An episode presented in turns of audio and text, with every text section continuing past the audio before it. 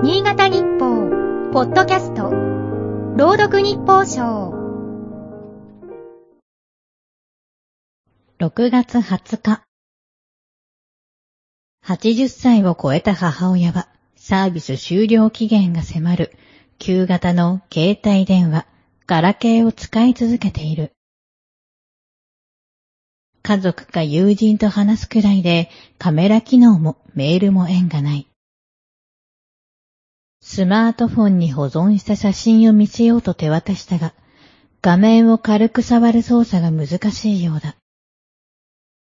ガラケーのボタンのように強く長く押してしまうから、思うように写真をめくれない。スマホへの買い替えを進めても、無理だて、と諦め顔だ。同世代はタッチパネル恐怖症が多いらしい。ATM も苦手で、銀行では窓口へ直行。寿司や食堂チェーンではタッチパネル注文が増えているが、年寄りが行きにくくなったと愚痴を言い合っているという。政府のスマホ利用などの世論調査によれば、使わない、または不慣れな人は約2000万人いるらしい。70歳以上の6割近くがスマホと縁遠い。本県は3人に1人が65歳以上で、全国より7年早く高齢化が進む。デジタル時代についていけない人の手助けが必要だ。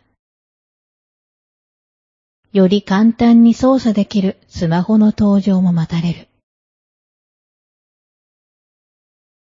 一方で、チャット GPT など対話型の生成人工知能 AI は進歩が著しい。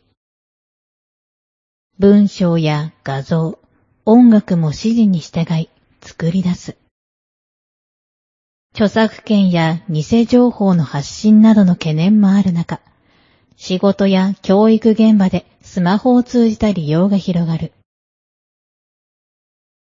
親しい人の死後も残された音源があれば生成 AI 越しに茶飲み話ができるかもしれない。一人暮らしのお年寄りがスマホやロボット相手にこたつで団らんする。そんな光景が出現するのだろうか。